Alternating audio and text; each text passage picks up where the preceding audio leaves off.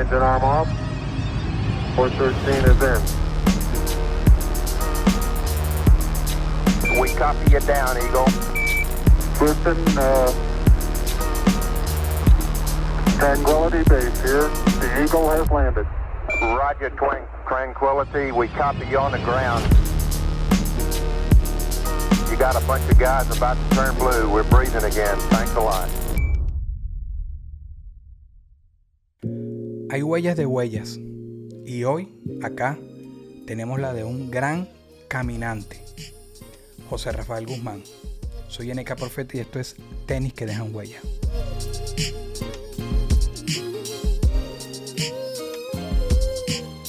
Lo, que yo hago, y obviamente si te sientes como me gustaría, si pudieras mostrar ahí en cámara qué, tienes ahorita puesto. Si son cholas, si estás descalzo, si pudieras mostrar así.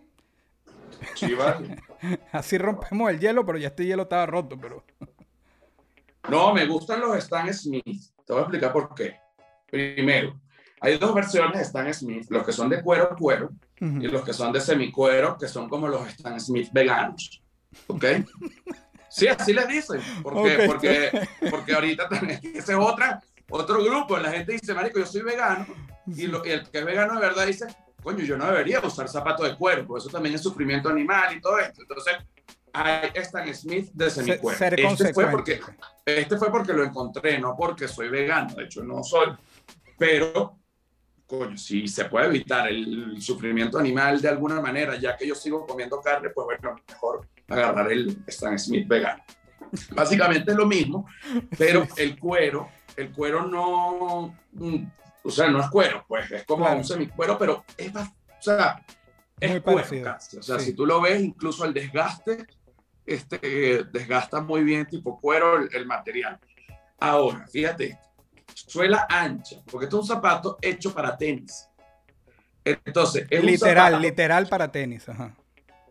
El, a mí me gusta, además, lo que me está preguntando, me diste en el clavo, porque a mí me gusta saber zapatos. Yo no soy el que compra un zapato y lo sé ya. Okay. Yo sí compro un zapato, yo busco para qué es ese zapato. Claro. Y, y, y, cuál es su origen. Por eso, pero no te vas tanto por lo estético, sino ver que de dónde viene tal, pero por tu comodidad. Alguien que camina tanto como tú.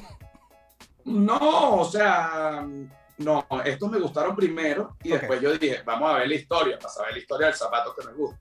Okay. Bueno, eh, Stan Smith fue un campeón de tenis que ah, eh, firmó con Adidas, Adidas en ese momento se los hizo y eh, él fue un campeón en ese momento, pero realmente su nombre en el zapato y el zapato es más grande, mucho más grande que su carrera. Sí, sí, y él dice, hay gente que piensa que yo soy un zapato y realmente es un tipo, Stan Smith.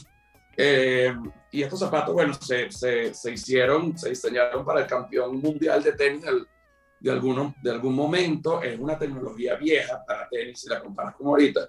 Son unos zapatos anchos que evitan que se te doble el pie con movimientos hacia los lados, porque estás jugando tenis. Tienen buen agarre no son buenos para tierra ni para subir, hacer trekking y este tipo de cosas porque no es un zapato diseñado para eso. Para asfalto, para, asfalto. Esto es un zapato para, para asfalto. Un zapato para asfalto. Este, y bueno, es el zapato que yo uso y, me compro uno tras otro, uno tras otro, uno tras otro, y los uso y los uso y los uso. Ah, bien, tengo también, tengo también, tengo otros, si los quieres ver.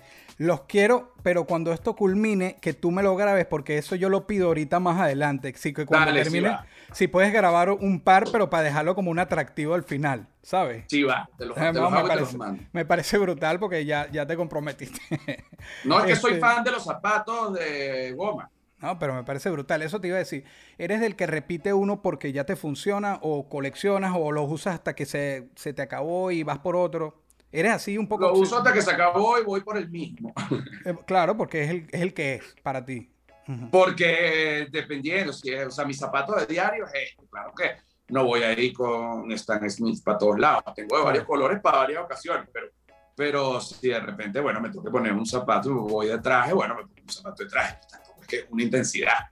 Pero. O sea, que si te hacen un personaje así, tipo de cómics, que siempre va a tener el mismo vestuario, unos Stan Smith van a estar en tus pies. Ese eres Eso, sí, los blancos de, de, balón verde. el, Sí. el clásico. Es el más clásico, sí. Ok, rapidito aquí.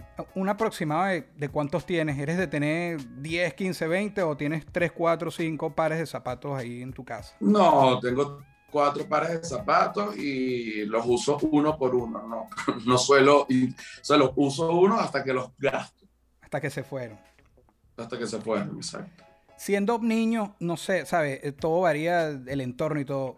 Cuando niño en Venezuela, mm, a mí yo quería un par de zapatos y nunca los pude tener. ¿Tú alguna vez de chiquito querías, a lo mejor te antojaste de uno o, no, o en esa época de adolescencia? Sí, quería los Nike Air, de, de- pero no los de no los, no los Air Jordan, sino los, los POM, los que tenían Los Pom. una pelotica de, de básquet en la lengüeta. Esos eran. Reebok, esos eran Reebok. Reebok Ah, Pom. perdón, perdón, Sí. Los POM. Yo quería Sí. eso, perdón, perdón. Sí, sí, sí, claro. ¿Y los llegaste a tener? ¿Te sacaste la espina después o cuando creciste ya no? No, nunca los tuve. Mi papá decía que eran muy caros y como que... Eran caros, sí. Entonces me dijo, "¿Y qué? escoge otro más barato. Y yo, bueno, unos Converse. Ok. Y entonces, bueno, desde ahí empecé a usar Pero Converse. sabes que, sabes que volvieron. Mi papá sí, mi papá y que los Converse, mira, yo usaba, tú sabes que los Converse son realmente el primer zapato de básquet de la historia. ¿Tú Sí, que claro es, como, que es como lo de Stan Smith, también conocen a Chuck, los Chuck Taylor, que era un Los Chuck jugador. Taylor. Sí, sí. Exacto. Entonces, mi papá, y que estos sí son unos zapatos de hombre, no esa maricada que es pura, pura inventadera y vaina, que esto es una vaina sencilla de hombre. De una y más barata. Simple. Ah, bueno, de paso. No esa maricada que una pelotica para qué, chico, ni que tú fueras un niño. Yo como con nueve años, marico, soy un niño. Y ven acá, y ahorita después de grande, como todo lo retro ha vuelto y han sacado, los POM volvieron a salir, ¿te los pondrías o ya no los ves en tus pies? A, esta- a este momento. claro que sí, me los Ah. pondría. De hecho, tengo unos Nike Blazer, que son unos botines que también eran de básquet, como del 72. Este, o sea, como que si me compro zapatos, me compro zapatos icónicos. Eso sí, Ok. sí, sí, y Que eso- me eso- fijo, pues. No, yo estoy disfrutando mucho eso, no solo con los zapatos, sino en más, en más prendas y artículos y cosas que la moda está vintage y retro, que ha hecho que traigan tantas cosas de nuevo para estas, para estas fechas, pues para, para, para los tiempos de ahora. Mira, hablando ahora de pisar, de tu pisada, un lugar que quieras pisar, que todavía tú, tú has ido a muchos lugares, pero un lugar que tú digas, quiero ir. Coño, quiero ir a Italia, bueno, no he ido. Quiero Vale. recorrer mi Italia um, bien. Me gustaría ir a Rusia, pero siento que me pueden meter preso. Es que yo soy muy impertinente. Como que Rusia y China los deberías tener stand-by ahí. Marico, y yo Corea no voy del a Rusia, Norte. Ni a China ni loco. O sea, eso sí te lo digo. O sea, yo ni siquiera es un tema de wit, es que yo soy muy impertinente. No, no, alguna vaina voy a hacer que se va a molestar un policía. O sea, es más, quería ir a Cuba y dije, cuidado, porque también, o sea, no es que, o sea, y, igual que si países árabes, marico, les Sí. tengo miedo, porque el estilo de vainas que yo grabo, en verdad, por, para mucha gente son consideradas como falta de respeto y, y- y- y no lo son, weón. Entonces, hay que estar con. No, pero es que ese, ese miedo que ese miedo que dices es, es bien fundado, ¿sabes? Y, y no solo por la experiencia que estuviste aquí en el norte, es para esos países que nombras, a mí me daría igual que tú, ese nervio. Sí, no, yo prefiero, o sea, hay muchísimos lugares a los que se pueden ir que, digamos, a nivel este, legal, coño, sean más friendly en ese sentido. Si tú vas a China y a- a- haces algo que no es, bueno, tiras a sacar mandrake, o sea. Sí. Y no es que yo esté pensando ir a China y hacer algo que no es, pero es que realmente Es que para ellos no, no es muchas cosas. hago algo que considero normal y allá no es. De hecho, sí, es así. Mira, cuando se destapan en páginas de, de- de- de tenis, de sneakers, zapatos, es el unboxing. Acá es una especie del momento unboxing, pero de ti. Si pudiéramos destapar de ti una cualidad, una habilidad o un talento que tú pudieras sacar de ti para entregárselo a alguien, un fan, un, un fan, un, un amigo, un familiar, ¿qué entregarías de ti o compartirías de ti a otra persona? Te lo sacas Coño, de ti. el, el sexto sentido. Literal, en Lo- serio. ¿Consideras que Ah, sí. ves cosas donde pocos lo ven? Marico, veo cosas donde nadie lo ve y nadie me cree. Por eso. O sea, y que mira, esta vaina va a pasar así, esto no va para ningún lado.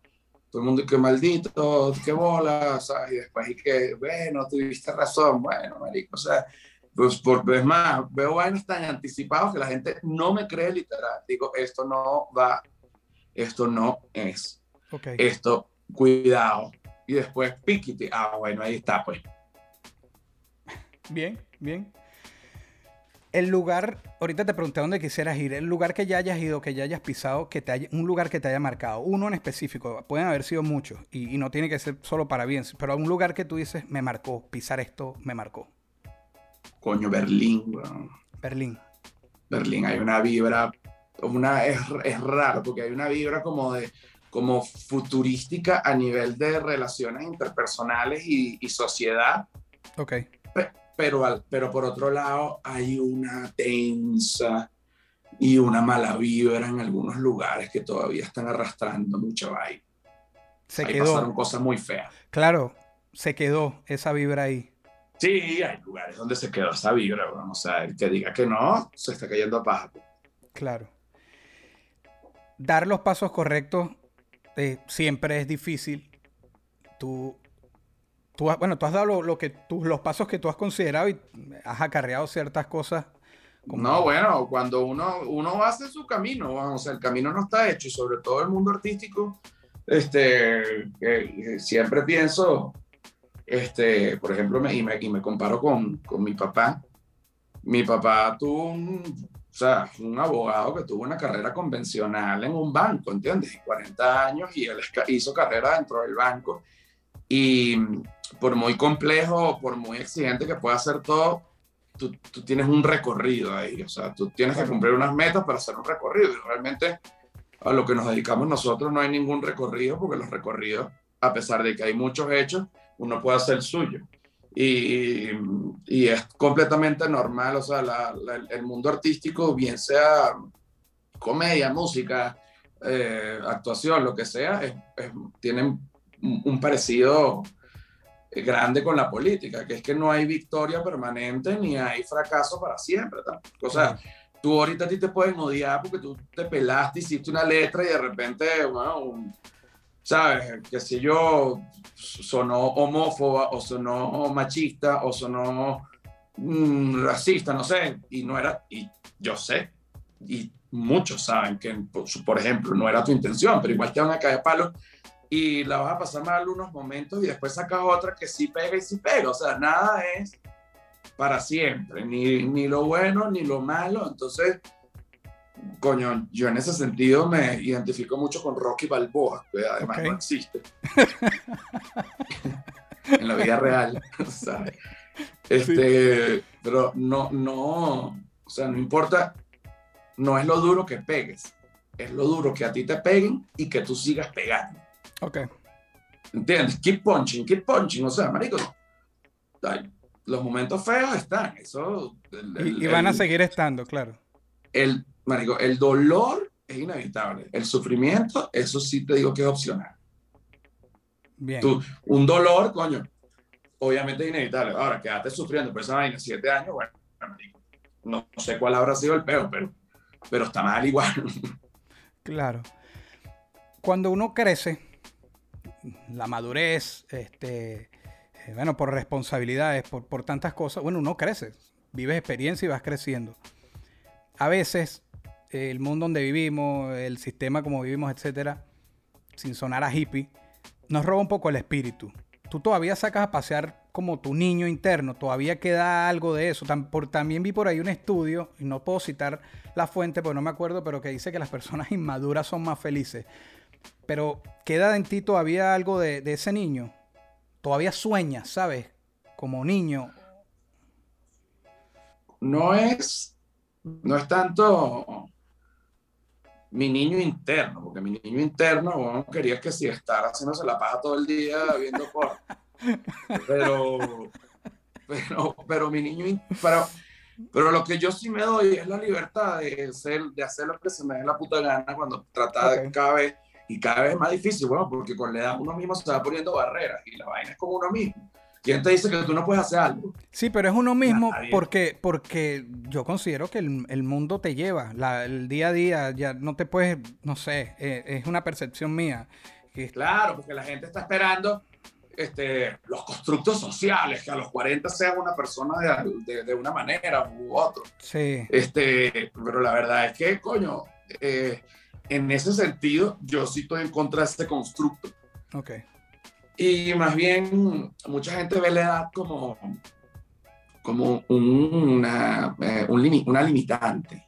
Y yo soy comediante, marico. Yo veo, la, yo veo la, la edad como un boleto de libertad. Mientras más viejo, más poder tienes, ¿no? Sobre los jóvenes y sobre la gente.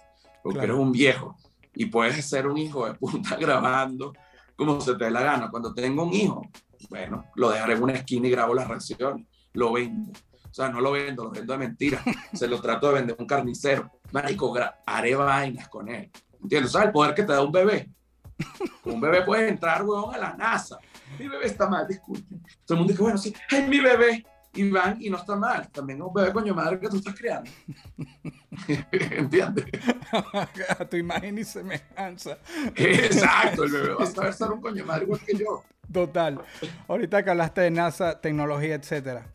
Si pudieras no ir al futuro, pero para atrás, alguna época que, quisieras volver a pisar con todo lo que sabes ahorita, con el tú que eres ahorita, el José Rafael de ahorita, que quisieras caminar para atrás, ¿qué te gustaría? Coño, bueno, hay varias. Este, me hubiese gustado ver el tema de los 60 y aquel Woodstock. Este, me gustaría ir que sí, tres días antes de la muerte de Bolívar y hablar con el médico de Bolívar y que me dijo, aquí tienes penicilina. O sea, es burda, es sencillo, te lo juro que inyectaselo, se lo pego y vas a cambiar la historia. o sea, no sé si hubiese sido para bien o para mal, pero se murió por una era tan pendeja. Este, marico, viajaría para conocer a Páez, que es como mi máximo, este, prócer inspirador, que era como un llanero rubio que echaba lanza como ninguno y terminó, que sí, tocando piano en Nueva York, ¿sabes? habiendo sido presidente, ¿sabes? El- y, bueno, unas vainas exquisitas. El bicho que para mí fue muy difícil pasar de ser un hombre de lanza a un hombre de bolígrafo. Bueno, tipazo, de verdad. padre. Sí. Este, coño, me hubiese encantado ver el tema de la Segunda Guerra Mundial. Sé que fue horrible, pero aunque sea pasarme para ver la vuelta, la vibra y cómo era la, la cosa, Un ratico nada más. un ratico nada más. Y me, y me, y me encantaría ver, a- cono- hablar conmigo cuando yo era niño, pero ahorita. Ok. O sobre todo cuando era adolescente. que, ¿Qué pasa, chamo? Deja la angustia. Todo va a estar bien, ¿sabes? No hay, problema, no hay, pro- no hay problema, ¿vale? De esa angustia. Claro. Esa chama ya no. Esa locura. Esa, esa no era. Esa no es. Claro, sí, yo que sí con 25 años y que, pero es que, que sí, leyéndome las cartas. que, pero me voy a casar con ella. La broma, que, pero ¿cómo te vas a casar con ella si tienes 25? Tú eres marico. Bueno, como, como tú hablas con humor, yo igual me, voy- me atrevo aquí a preguntarte. Eh, literalmente te leyeron las cartas. ¿Fuiste en serio? Eso pas- Sí, Huevón, a mí me leen las cartas. Yo me leo las cartas Por una vez favor. cada dos meses. perfecto, perfecto. O sea, ¿de qué estamos hablando? O sea, No, no, no, no. Leo duro, huevón, duro. Es más, me leo las cartas y estoy en terapia, échale bola. Y a veces estoy en terapia y me provoca decirle, coño, pero tú estás consultando esa vaina con quién. Porque ya yo no, ya ha llegado un punto que no le creo a los psicólogos, sino que si, si no sacan una vaina. Claro, ya lo tienes relacionado. Claro, entonces como que una jeva que me lee las cartas y la vaina, Pero tú debes Le estar todo el tiempo como, ahí, mi- como- como cambio, La midiéndolo. psicóloga y que yo creo que en tu adentro, y que pero eso lo leíste las cartas, la psicóloga no, yo no leo eso. No jodas, chamo, tú lo que me estás estafando. Tú las debes tener en competencia para ver cuál te está dando mm, más resultado, no sé. Sí, sí, no, pues yo tengo las dos, weón. Wow, bien, bien. Las dos cartas carta más terapias, ese es el éxito. Bueno, mira, los top, hacer top de algo, eh, es súper tóxico porque la gente, ¿cómo vas a poner este aquí, este acá? Y a lo mejor tú puedes detestar los top, no sé, pero me encantaría un- el top tuyo, de tu gusto, de humoristas. Me gustaría hacer un top 5 tuyo. No sé si eso te compromete, Pero- si... Pero de Sí. todo el mundo.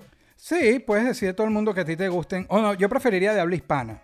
Para que no me nombres a Chapelia, cosas así. Me gustaría saber los, los favoritos tuyos. No, no es que estás diciendo que son los mejores, pero para ti. Los que te gustan. Bueno, yo veo poca comedia. Ok. Yo oigo poco Y- rap, te creo. Y la verdad es que he visto pocos comediantes, no, no, no te lo digo desde la soberbia, sino como una verdad. No, no, lo ve, no los veo porque, marico, en mi cabeza es como una esponja. Y entonces, O sea, ¿sabes? te, te puedes influenciar mm, Y indirectamente. no quiero, quiero Claro. mantenerlo. Obviamente, marico, si, por ejemplo, me, me- puedo ver comediantes gringos, este, y bueno, son tam- también, ¿no? Pues son como una referencia, pero digamos, los que están así como con uno, trato de no verlos para no, para que, para que no, pues. Claro. Pero fui a ver acá en México a Richard Farrell, Ok. este, gratamente sorprendido, no tenía ni idea. A mí, te lo juro que yo, a mí no me gusta ver stand o sea, porque como que me empiezo, no, no lo veo así como que, ah, sino como que me empiezo a comparar y como que, pero Lo, vas, lo ver- vas a ver desde el punto profesional de cómo salió, con la entrada, lo No, que bueno, bueno, es como que tuvieras un rapero y tú vas a ver la cosa distinta. Sí, sí, sí. Estás, Ah, viendo, que- estás viendo más allá otras cosas, claro. Estás viendo otras cosas, pues. Sí. Pero este, con Richie, gratamente sorprendido, te lo digo en serio, sin X, o sea, súper. Este, sé que Lete es mi amigo y la gente puede creer que lo digo porque es mi amigo, Ujú. pero me da risa, weón, o sea, ¿qué quieres que te diga? Este, George, coño, es un, bueno, ajá, es el representante de- del espíritu de todas nuestras tías y, y, es, y es bello. este, este no lo consumo yo, pero por lo grande, coño, debo decirlo porque lo respeto. Marco Música. Ok. No hay nadie que venda más tickets que Marco Música. Arréchese quien se arreche. Me Y sorprende, me sorprende, pero gratamente tú, tú- que lo digas, porque hay como, no, yo no estoy juzgando aquí, pero hay como una generación. No, sí hay piques, sí, Sí hay. hay. No, no joda, que- nadie puede decir que no. Pero tú sabes, yo voy a aprovechar que te tengo aquí con todo respeto de decir, a mí me molestaba un poco ver ese pique que había de, la, de esta generación, quizás la- donde tú entras con los de ahora, porque es otro estilo. Me duele un poco porque cuando ustedes salieron a revolucionar, la generación de las Rocheles y de otros también le picaron a ustedes. Y no sé si todos, pero yo lo llegué a ver. Y yo digo, pero si ellos pasaron por ahí, ¿por qué se tiene que repetir el ciclo? No sé si tú lo veas así. Marico, esos son ciclos inevitables. ¿no? Sí, Acuérdate tiene que volver a pasar. Una generación nueva, la otra está ahí. O sea, fíjate lo que pasa, lo que yo, como yo veo la carrera artística. Tú sales y cuando tú apenas sales, no importa la edad que tú tengas, tú eres una promesa. Porque eres lo nuevo. Claro. Pero cuando ya salen gente por detrás que está, que está buena y que empiezan a estar, coño, amenaza tu puesto. Mm, Te estoy hablando no yo, no, no, no yo, sino en general cómo funciona la mente. Y aunque sean panas y todos, todo eso que amenaza tu puesto, tu bienestar, tus ingresos, toda, todo, tu estructura, tienes dos opciones. O lo odias e intentas que no lo siga haciendo, que es la peor, sí. porque como tú vas a hacer que alguien, como tú te vas a rechazar porque alguien trabaje, es Claro. estúpido, o sea, es ridículo. O te pones un par de bolas, o un par de ovarios, o un par de ovarias, y trabajas como un hijo de puta, porque sabes, por- porque es así, huevón, porque los leones son los leones hasta Claro. que llega otro león, ¿sabes? Y llega otro león, y, cuando, y, y el león va a estar hasta que venga uno nuevo y lo joda. Hasta que Claro. eso no pase, ese león no se va a ir. Hay leones que pasan años, huevón.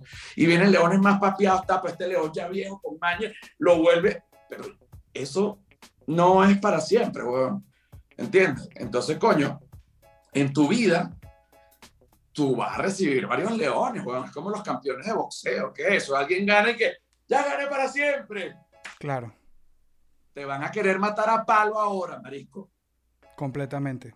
Y es normal, es normal.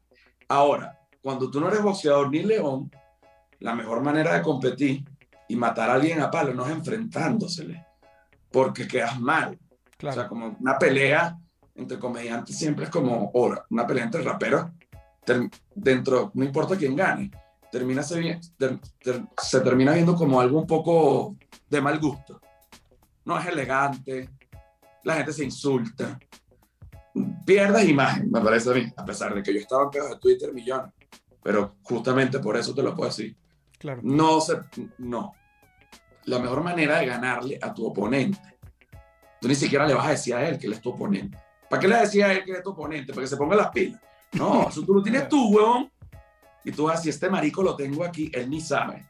Y yo lo que voy a dar la vuelta y me lo voy a madrugar. Y cuando ya yo lo tenga así, él va a hacer así. Va a tener que levantar las manos. Y ahí me lo madrugo y me lo echo. Entonces, la, me- la mejor victoria que puede tener uno ante el oponente, marico, es el éxito. Claro. Entonces, no ataques a nadie, no pierdas tiempo en eso. No pierdas tiempo en odio. No pierdas tiempo en imaginarte que si le va a quedar coñazo, marico, pártela, que le va a dar arrechera cuando te vea más arriba que a él. Trabajar, trabajar. Claro. Trabajar, marico, trabajar, trabajar, trabajar, trabajar. Hay que darle, weón. Claro. Es que no hay manera, no hay manera.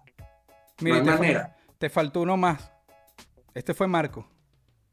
Led George. Este, el- Marco, que además, este, que, que lo repito, coño, no tenerle respeto a Marco con lo que ha logrado es irresponsable. no es mi estilo, ojo, no, me, no, no, no, lo, no lo consumo. Pero bueno, marico, eso no quiere decir que no hace un huevo en lo que él hace. Ok, Porque si no, no tuviese esos números y chao. No voy a discutir nada. Este, exacto. Y, coño, déjame pensar en el otro que me falta. Verga, hay un chileno que se llama Lucas Espinosa. Ok. Mira, ese chileno, yo me fui a presentar a Chile con mi público venezolano. Ok. Y ese chileno, que mira, que si te puedo abrir, dale. Yo estaba en el camerino. Sí, vale, marico, un placer.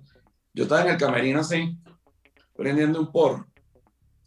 Y cuando oí el primer chiste, hice así, ¿qué vaina es esta, chamo? O sea, este bicho vino a pelear, ¿entiendes?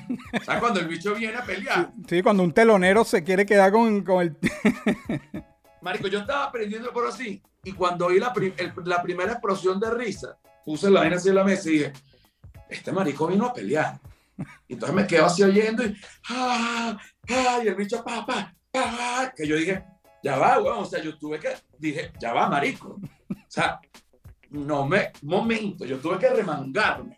O sea, salir a pelear, pero como en mi salida a pelear, yo voy a llegar ahí en la tarima e insultarlo a él. No, Claro. mi salida a- pelear es, weón, Saliste a matarla, claro. Marico, que de más risa que él, porque el bicho la partió, marico. Claro. Si tú te caes a paja ahí, también estás pelando bola, porque el telonero te come. Por supuesto. ¿Entiendes? Bien. Entonces, bien, bueno, Bien. marico. O sea, a ese bicho le tengo un respeto porque te lo digo que. O sea, fue una pelea que si hubiese sido boxeador, no sé, va- habría que esperar la decisión y yo salí vuelto, o sea, así. O sea, me di con todo y el bicho me dio con todo. o sea, Ah, pero bien, bien, bien brutal como lo, como lo reconoces y lo valoras. Brutal, me parece. no, y al final, marico, después de la vaina nos fuimos a fumar y joder. Claro. O sea, Bien. porque tampoco. Pero, pero ¿qué pasa? Que hay gente en que en mi posición, bueno, pero ese que, huevón, que va a hacer película con rollo gen, ¿sabes? ¿Entiendes? O sea, sí, sí me entiende la locura. Sí, sí, sí, claro. O, o hay gente que en su posición, que me lo clavé ese marico Sí. venezolano de mierda que viene para Chile, que se cree que es arrecho con su público venezolano. Mamá, si se mame cuatro. O sea, no. Coño, marico, somos unos cravos adultos. Me diste una patada por el culo, pero con honor te, te voy a felicitar. Pocos me la dan, te lo juro. Arrechísimo. Si yo te digo que, o sea, te pregunto, en los zapatos de quién no quisieras estar, que tú dirás, "Ah, no te quiero, sabes, esto no es para crear polémica, pero no quisieras estar en los zapatos de quién. Verga, de Guaidó, weón. Pobrecito, marico. Pobrecito. Pobrecito. Yo a veces me provoca tuitear, no lo hago. Y lo que me da lástima de Guaidó es que ni siquiera se puede ir de Venezuela. ¿Entiendes? Pero completamente. O sea, Guaidó, weón, le dieron una misión imposible y con la responsabilidad de que si no se daba haciendo un suicidio, la culpa era de él. Y, y, la gente no termina de entender que, que, marico, o sea, que quieren que haga Guaidó, que vaya con un arma para mirar fuerza, ni entiendo. O sea, entiendo la frustración de la gente y lo que prometieron y todo, pero por, marico, de ahí, que, pobrecito. Es muy fuerte, muy fuerte. Es muy fuerte, es una posición muy jodida porque te ganas un odio, el odio que se le tiene a los fracasos de 20 años, los tiene Guaidó en el, en, en, el, en el lomo. A mi parecer, coño, puede tener un porcentaje de los últimos dos años, pero no de los 20, ¿entiendes? Claro. Y debe ser jodido a nivel de vibra cargar con ese yugo, brother. Porque se siente. Claro. Entonces, coño, pobrecito, pues, sin, sin juzgar si lo ha hecho bien o mal, es como que, mira, que la Si está en sus zapatos, no está fácil, por supuesto. Si, si, vamos a hablar de caminar y de pasos y de huellas, Caminante fue una cosa increíble. O sea, yo aprovecho igual para agradecerte lo que hiciste. Yo no sé si tú sabías lo que estabas haciendo en el momento que lo estabas haciendo, si sabías la magnitud. Yo lloré, yo lloré con Caminante, yo me estresé, sufrí, me paré con arrechera. Fueron tantas las emociones viendo eh, Caminante, viendo la experiencia, la frustración. Eh, fue tanto. ¿Qué es para ti? O sea, y después verlo en Nacho, ¿qué representa para ti? O sea, eh, eh, la experiencia, lo que viviste, es, es, una cicatriz que se quedó contigo, es una cosa, es tan intenso como se vio. Bueno, es intenso como se vio y más. Yo no quité nada, o sea, yo más bien quise demostrar la, la realidad, incluso cómo es viajar de polizón en un autobús donde te puedes morir por el monóxido. Eso fue. Este, en, en un lugar donde dice, o sea, donde no cabe solo una persona, íbamos, eh, uno, dos, íbamos seis. Este, Eso fue para mí de lo más terrible que hiciste, que, que vivieron ahí, ese del autobús. Sí, o sea, por, por horas, por unas, no sé, no me acuerdo ahorita si fueron siete, nueve, no me acuerdo. Pero por, por muchísimo tiempo, este, vomitamos por el monóxido, bueno, es una cantidad de, de, de, cosas, pero la verdad es que caminante, si, si tú me dices, yo, yo, entiendo para dónde va la pregunta, si es que eso fue como una cicatriz que se quedó conmigo, pero es que realmente caminante yo siempre lo vi como una experiencia esperanzadora, porque por muy horrible que es, la gente que está caminando está caminando con la esperanza de encontrar algo mejor. Entonces eso es un sentimiento que te consuela en el camino y que se contagia y que incluso yo, a pesar de que no era un caminante convencional que estaba yendo a otro lugar a, conseguir un futuro mejor, era un caminante que estaba haciendo eso para conseguir un futuro mejor, porque yo, aunque no sabía lo importante que iba a ser y que iba a estar en Gio y todo esto, eh, bueno, coño, yo, yo sí sabía que, que, era algo que nadie lo estaba haciendo, ni siquiera los, claro. los periodistas, ni los reporteros, ni nadie, porque la gente llega en carro, se va, hace las entrevistas y se va y se y va. Se vuelve ahí, y yo dije, no, esta hay que hacerla con la gente, para ver que de verdad que es lo que tanto que es lo que tanto, ¿no? Este... A mí me impresionó, yo ya hay un capítulo y me disculpo porque no me acuerdo cuál, que para mí te rompiste, o sea, te llega a ver como que yo digo, mira, sea, Rafael se va a ir de aquí, o sea, te, te vi, no había, no es que tú actúes, pero era como que no era personaje, no, no te importó la cámara, o sea, realmente te vi afectado. No, pero es que ahí ya no hay, no, no, es que ahí no hay... Claro, pero eh, tú, tú, siempre tenías sentido del humor. De, eres tú, eres tú. O sea, eh, ahí es eres tú y, y, y, sobre todo a mí me, eh, me, acuerdo que en ese momento justamente este, salía el chavismo a decir que era mentira, que los caminantes eran mentiras, que era un grupo de gente que ponían con cámara. Entonces, yo dije, yo no necesito decir que estoy en contra de nadie, con que yo vaya y camine la vaina, con ellos ya es verdad, como van a decir, y dijeron que lo que yo había hecho era mentira. O sea, coño, no, no puedes sí, pero ya, ya, algo ya de estas personas se puede uno esperar. Claro, sí. eh, eh, no, no, pero coño, no puedes negar algo tan, tan, tan vivido, pero a la vez por muy fuerte y donde se ve la miseria humana, gente caminando descalza por kilómetros, sangre, ampolla, eh, un muchacho, bueno, uno no, miles de personas arrastrando a sus familiares en sillas de ruedas, desmayo, por, o sea, las peores cosas dentro de lo dentro de lo terrible, recuerda siempre que esto es un viaje que se hace para un futuro mejor. Sí. Entonces, está eso que consuela, como que no importa lo que pasemos ahorita, tenemos que llenarnos de esperanza porque a donde vamos a llegar hay un futuro mejor, a diferencia de lo de la cárcel, que fue una experiencia completamente devastadora y en donde yo no veía un futuro mejor. Entonces, y además, tengo que aclarar que la gente se confunde, que lo de la cárcel no fue una aventura mía. Lo de la cárcel fue un error mío. Yo tenía unos porros y me agarraron en Texas y me metieron preso. Y después, bueno, yo con eso he hecho un poco de cosas porque me parece que es lo que hay que hacer, pero realmente yo no le recomiendo a nadie que vaya a la cárcel ni nada, porque ¿Cuánto, allí, cuánto tiempo fue, Bueno, hermano? Como fueron- muy barato, te van a coger, o sea, y es así, ¿qué, qué tiempo fue el que duraste preso? dos meses y medio. Yo iba a decir Que- tres, que pero se- no estaba que- seguro. Que no es mucho, pero es bastante. Ah, pero para sobrevivir todos los días, porque tú lo dijiste, que todo lo que habías aprendido en la vida lo tuviste que aplicar ahí como todos, todos los días era para sobrevivir. Que tuviste que, em, con el poco inglés que tenías, terminé machucarlo y, o sea, era, estabas contrarreloj, creo yo. O sea, feo, Esto feo, no- esto se compara Y con nada. que el No otro no- día vi en Twitter unas imágenes que le estaban dando unas medicinas a unos presos en una cárcel de Caraballeda que te dije que, marico, o sea, yo estaba en el castillo Disney. Sí. O sea, lo que te quiero decir es que la cárcel es horrible en donde estés. Claro. No importa. Hay unas mejores que otras. El otro día, pues yo vivo viendo los documentales de cárceles. Hay una cárcel en Noruega Yo también. ¿Qué?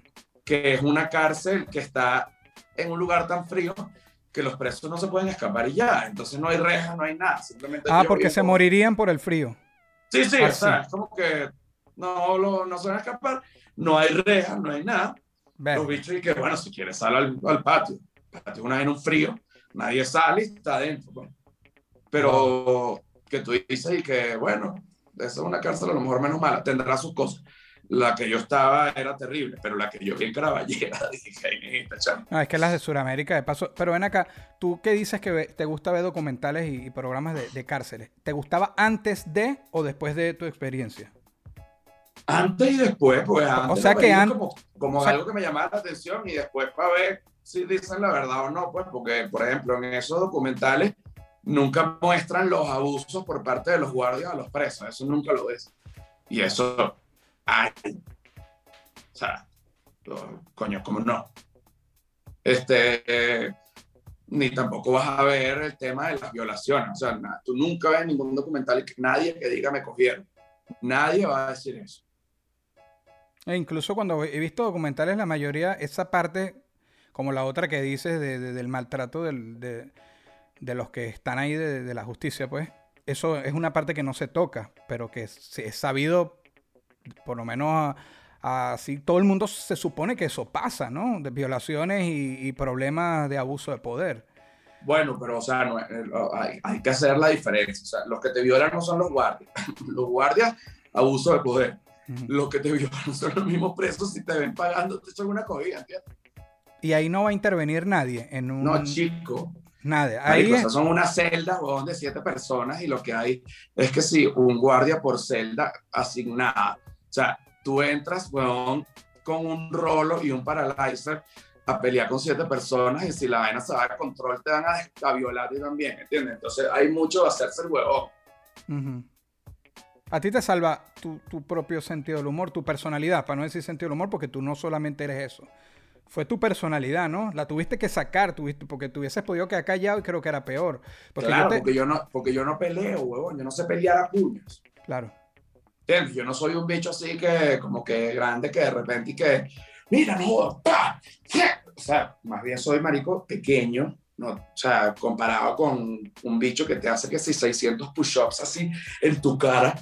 Claro. O sea, yo le dije, qué mierda. Este, Y cuando y, trataban y de hacer una amistad... que los hombres se caen a paja, por ejemplo. O que los hombres no, vamos a ponerlo que los humanos. Ok. O sea, los humanos creen que se van a poder defender ante una situación de un abuso utilizando toda su fuerza. Y la verdad es que no, bueno. Hay otros humanos que tienen mucha más fuerza que tú y te dan un abrazo bien dado y no te puedes soltar y te meten el dedo en el culo y te tiran contra el piso y chao. Completamente, claro. Y chao, brother.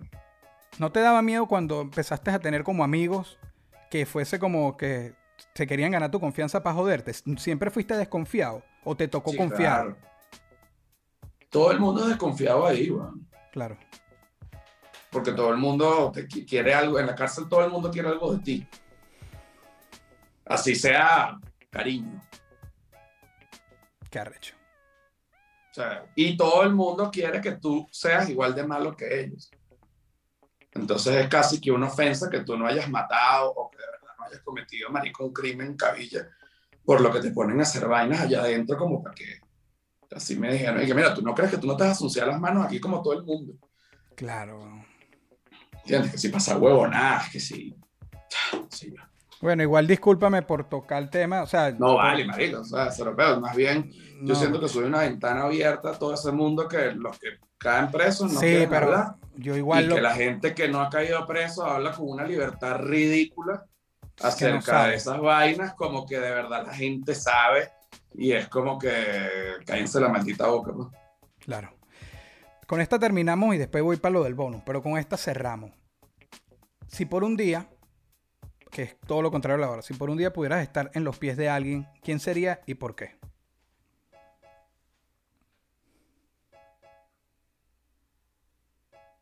Verga, qué buena pregunta, pa, ¿eh?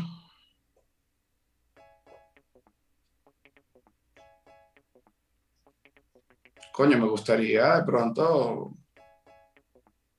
La verdad es que no he pensado, vamos, o sea, estar en los pies de alguien que me gustaría. Puede ser Schwarzenegger, que es como un ídolo máximo. Ok. Vive tranquilo, ya logró un poco de vainas, la gente lo ama. Fuiste gobernador. mató a Depredador. O sea, marico, arrechísimo, ¿no? ¿Entiendes? Como que coño, me gustaría. Muchas gracias.